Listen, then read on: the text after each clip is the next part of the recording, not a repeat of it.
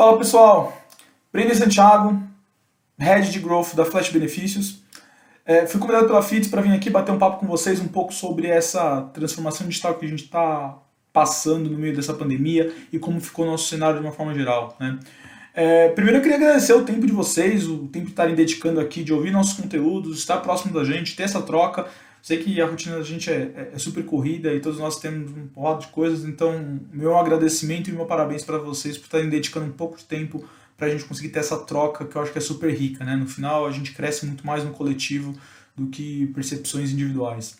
Segundo, eu queria agradecer a FIDS, né? Um, pelo convite, né? Acaba sendo um pouco de jabá, mas é, agradecer muito pela FIDS pelo espaço, pela oportunidade e também pelo, acho, o trabalho que eles estão fazendo super incrível de, de condensar cada vez mais informações, de, de dividir um pouco dessa, dessa visão de, de mercado. Então, é, FIDS é super parceiro de nós lá da Flash Benefícios e a gente está com uma ótica muito legal de, de construir cada vez mais informações para esse mercado de RH, Business Partners.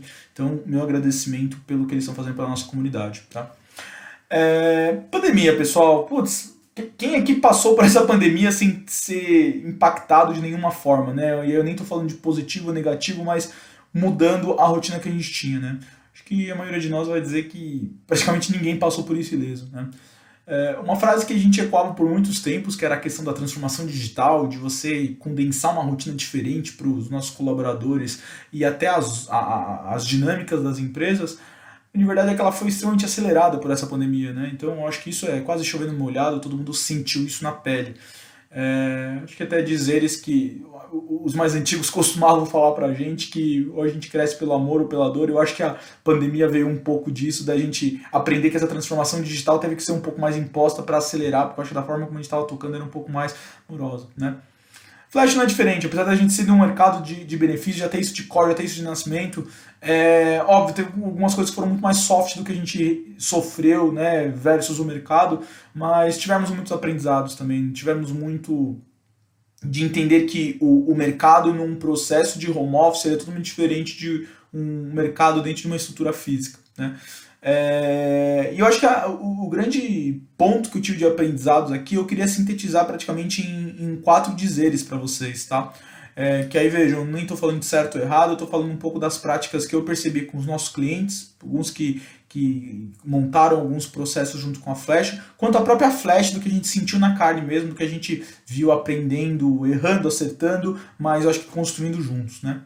É, um, um o primeiro ponto, na minha ótica, é pessoas trazem resultados. Então, cuidem delas sem generalizar. Eu sei que é uma frase batida, eu sei que muitos de nós temos essa ótica de olhar e perceber, mas o que ficou muito evidente para mim nesse mercado é que todos nós somos muito diferentes. Então, no final, quando a gente olha essa ótica de cuidar de pessoas, porque as pessoas que vão trazer os resultados, e aí tem uma ótica muito legal por trás disso, porque basicamente você está pensando num, num, raciocínio de, cara, eu cuido das pessoas que estão conectadas com a minha empresa, conectadas com o meu propósito, e é essa pessoa que vai conseguir trazer o, o que a gente tem de, de entregáveis, ou o que a gente tem de compromissos com, com metas, investidores, C-levels e, e até às vezes o compromisso com o mercado, né? Mas a grande verdade é que cada área tem uma necessidade, cada perfil tem uma necessidade, né? E nós, pelo menos da Flash, a gente se deparou com um ponto onde cada área era muito customizada, cada um tinha uma grande necessidade. Então, eu falando, por exemplo, mais da minha área de vendas, putz, a, rotina de gerenciar uma área de vendas, ela acaba sendo muito mais micro e tático em alguns pontos. Então, numa mudança de home office, te obriga a você ter, às vezes, até um gerenciamento um pouco mais próximo do time, né? Que às vezes soa até como um micro gerenciamento, que, meu, é longe disso, mas você conseguir tangibilizar um pouco mais, porque a grande verdade é o mercado está diferente. Né? É, e aí aqui entra uma grande provocação que, que eu acho que foi muito válida de aprendizado na Flash, é, é, nós junto com o nosso time de business partner, a gente trabalhou muito junto de pensar como que a gente pegava esse, esses novos, essas novas rotinas e como que a gente conectava isso com é, engajamento. Como é que a gente conectava isso com ações que realmente deixariam o nosso time engajado, nosso time conectado com nós, né? É, e veja, é totalmente diferente, por exemplo, de uma realidade que os nossos business partners tiveram com, com o pessoal de tecnologia, por exemplo. Então, enquanto é, no time de vendas a gente trabalhava com algumas ações de engajamento para algumas microações, micrometas do dia a dia e aquilo ali se transformava num num, num happy hour que a gente ia construir ou se transformava num bônus dentro da nossa plataforma para o cara retirar isso em algum tipo de, de, de bonificação. É, já para o time de tecnologia não fazia sentido nenhum essas micro testes que a gente tinha. Então ali já tinha que pensar em projetos. Então nosso CTO junto com o time de business partner já ia com uma ótica de meu, como que a gente diminui projetos, como é que a gente é, garante que a gente tem um, um, um, volume de, de atividades com menos fixos, com menos erros, com time integrado, all together, e aí como é que a gente motiva esse cara? Então, seja com, com incentivos talvez de, de kickoffs de, de alinhamentos, talvez com algum tipo de benefício. Eu acho que o grande recado que eu traria aqui, porque cada estrutura é segmentada, é, é pensem junto com os líderes da, das áreas que, que nós temos, como que a gente consegue trabalhar com incentivos, com engajamentos é, customizados para cada um deles. A grande verdade é que esse home office, ele, essa nova rotina, ele obriga a gente a, a ser cada vez mais conectado com os nossos colaboradores. E conectar nem sempre vai ser hum, é, monitorando com mais métricas ou monitorando com mais números. Óbvio, isso é muito importante. Eu acho que isso dá um pouco de tom e de segurança para a gente entender se a gente está no caminho certo. Mas quando eu estou falando de manter a pessoa conectada com você, tem muito a ver com o que, que é importante para essa pessoa, o que, que é a realidade do dia a dia daquela área e quais são os incentivos certos que estão conectados àqueles. Então, se por um lado eu tenho hoje, às vezes, é, gerentes, diretores, líderes de áreas que eles entendem mais ou menos como engajar, mas talvez não sabem quais são as melhores ferramentas, talvez não sabem quais são os melhores processos, às vezes não tem budget específico para isso.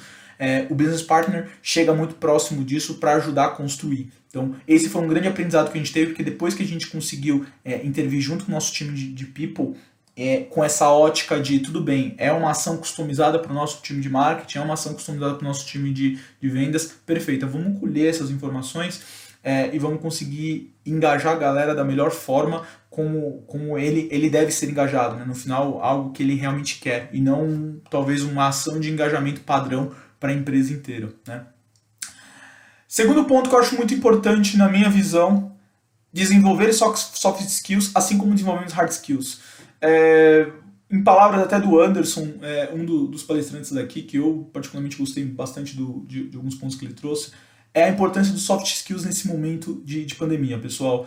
Se antes a gente tinha já essa ótica de, não, tudo bem, eu trago pessoas que já têm um soft skill e eu treino hard skills, mas na prática você tem muito mais conteúdo, muito mais ações, muito mais engajamento para hard skill, porque obviamente é muito mais quantificável, né? Eu acho que é muito mais fácil para você mensurar aquele resultado.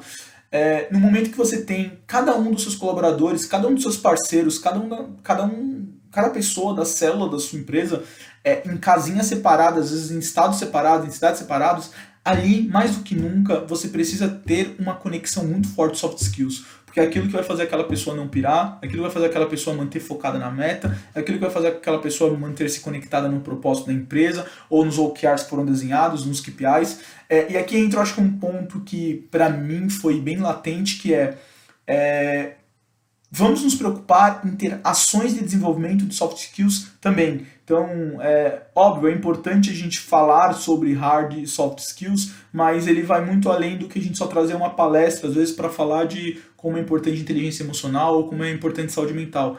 Cara, isso é um ótimo primeiro passo, mas vamos olhar os soft skills como competências técnicas, assim como hard skills que isso quer dizer? A gente tem que investir em cursos nisso. A gente tem que trazer toda uma estrutura para cuidar do nosso time. Né? É, e aí, meu, meu lado mais dados barra negócios, é, hoje você já tem muitas formas de você mensurar esses processos. Então, eu acho que uma coisa que às vezes a gente não tinha tanta força para brigar, principalmente quando a gente olha com algumas outras áreas, às vezes é, áreas que não estão diretamente ligadas a pessoas, e falava, puta, mas qual que é o ROI disso? Como é que você mensura o resultado nisso? Eu acho que hoje, cada vez mais, a gente tem formas de mensurar isso. É, eu acho que o, o, grande apontamento é precisamos ter treinamentos pra, de soft skills. Partindo desse princípio, quais são as formas que nós podemos utilizar para mensurar isso, para mostrar o, o retorno efetivo? Porque hoje, cada vez mais, vai ficar gritante isso. Se antes uma inteligência emocional às vezes era mascarada por um dia a dia leve, tranquilo na área, de um colaborador lidando com outros pares e, e, e por aí vai, no home office, não. No home office é tudo mais a flor da pele. No home office você tem, acho que, a, essa parte de soft skills de um nível muito mais intenso. Então, é, eu acho que é mais fácil de você conseguir enxergar pelo menos as melhoras, melhoras de produtividade da área, melhoras de engajamento em, em ações de culturais. Então, no final, meu, meu segundo aprendizado aqui é sobre olhem soft skills, desenvolvam eles. Pensem em processos, não são ações pontuais, são desenvolvimentos. Mensurem isso. No momento que você estiver mensurando isso, seja em plataforma, seja em ações, seja em volume de produtividade, seja em diminuição de turnover, é, quando você começa a olhar nessa ótica, a gente começa a ganhar peso e força para esse argumento que hoje é muito importante, que é soft skills é tão importante quanto hard skills, né? Acho que é, já era uma coisa que sempre falava, mas já está na hora da gente começar a quantificar isso para isso não ficar é, só como ações de empresas muito grandes ou ações que estão muito conectadas com pessoas. É um tipo de coisa que tem que ter em todo tipo de empresa. E talvez as mais numéricas, o caminho mais fácil é tentar quantificar o quanto isso melhora. Né? É, bom, novos cenários, novas dores. Aqui eu trago meu terceiro aprendizado. É, acho que é meio claro para todos nós que numa mudança de home office você muda totalmente a, a, a, a forma como você lida na sua área, como você lida na sua empresa, desde comunicação que antes era um passar de mesa, como diria o Giovanni, e agora virou uma reunião para você falar que poderia ser 15 minutos, mas na verdade virou uma hora, porque você mistura com outro assunto e você perde foco. Então no final muda-se muito o processo e muda-se muito se muda-se muito, desculpa, é, a, o dia a dia dessas pessoas e os desafios.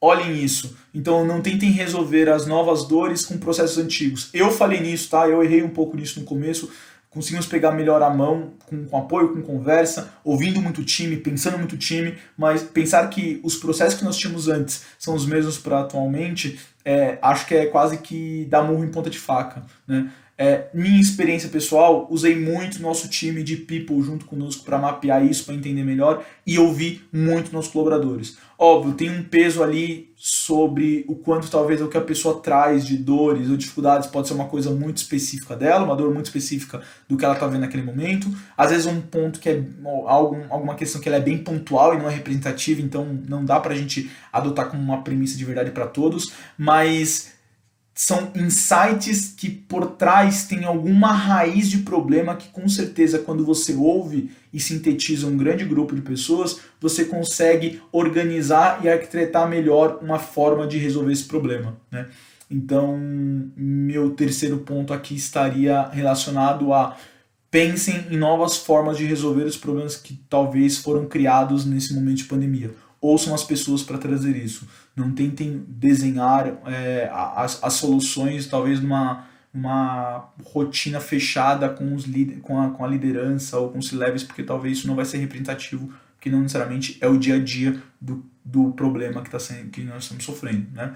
É, e eu acho que o último último ponto que eu traria aqui de experiência é muito vivência que eu tive de Flash, mais do que pouco do que eu vi no mercado, e até, se vocês me permitem, um pedaço de jabá para falar do meu mercado, mas é benefícios flexíveis mudam o jogo. Pensem nisso.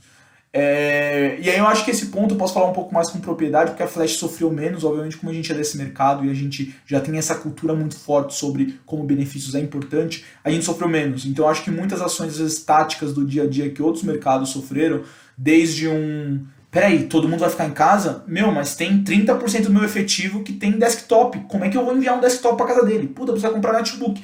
Meu Deus, onde vamos comprar? Porque esse processo estava fora do que eu tinha. Eu tinha acordado dois, três notebooks por mês e agora mudou esse processo. Meu, o pessoal não tem um, um material de escritório em casa para trabalhar. Então, todos esses tipos de, de problemas, entre aspas, né? Mas é, acho que ações que aconteceram dentro da pandemia, o novo normal que a gente acabou, é, não digo sofrendo, mas acabou sendo nova realidade é, os benefícios flexíveis ajudam a diluir muito desses problemas, que você acaba tendo um instrumento onde você consegue ter flexibilidade para o seu colaborador alocar como ele quiser. Né? E aqui eu vou abrir só um disclaimer para quem talvez não é tão próximo, falar rapidamente, mas eu já convido vocês, quem tiverem dúvidas sobre o que é benefícios flexíveis, um tema de uma forma geral, convido vocês a dar uma olhada um pouco na Flash Benefícios para a gente explicar um pouco, ou a gente marcar um café, eu vou ter o maior prazer em explicar mas de uma forma rápida e, e, e é, sucinta. É, basicamente, hoje a gente está num mercado onde você tem muitos benefícios descentralizados. Né? Hoje você tem alimentação, refeição, transporte, bem-estar, lazer. E a grande verdade é que você, na maioria das vezes, tem vários prestadores de serviços. Né? E aí, aqui, abrindo até um parênteses para a ótica que a gente tem hoje, é, num momento de uma pandemia onde cria-se novas necessidades, uma necessidade de um vale home office para você pagar uma conta de internet ou um, um vale home office para você equipar um material de escritório para o escritório dessa pessoa que agora é a sala de estar dela. É, assim como uma realidade talvez híbrida de algumas pessoas que vão para casa é, e um dia trabalham de lá e outras que vão para o escritório no outro dia. E aí, como é que ele consegue comer se ele tem um cartão de refeição, mas que não é alimentação, então ele só vai conseguir no restaurante, mas não consegue ir às vezes numa, num supermercado, num açougue.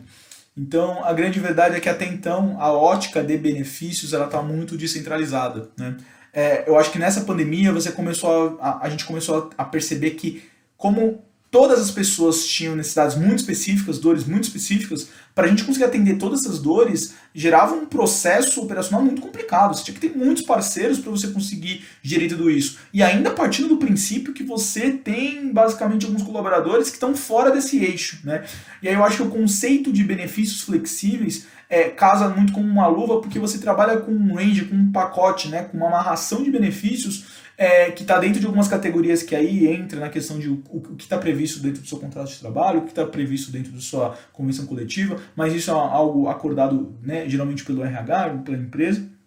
Mas o mais importante, você tem um pool de benefícios ali onde você dá flexibilidade para esse usuário conseguir utilizar da forma como ele quiser. E num momento como pandemia, por exemplo, você dá autonomia para o seu colaborador de um dia talvez ele gastar um pouco mais de alimentação porque ele teve que ir para a empresa e ele teve que gastar isso em restaurante e talvez no outro dia ele possa usar um pouco menos dessa alimentação porque ele está em casa, então ele vai comprar os ingredientes no açougue ou na padaria ou que seja no mercado, e aí ele consegue usar um pedaço desse dinheiro talvez para investir naqueles soft skills que a gente falou, num curso às vezes de alguma plataforma online. Então, o conceito é, de benefícios flexíveis, eu acho que ele ajuda muito nesse novo normal, porque cada vez mais vamos ter necessidades customizadas, cada vez mais vamos ter realidades muito específicas, peculiares que antes eram tratadas como quase um, um, tom de exceções, hoje acaba sendo muitas exceções que começa a virar uma bola de neve, que impacta um pedaço, que impacta outro pedaço, que impacta outros,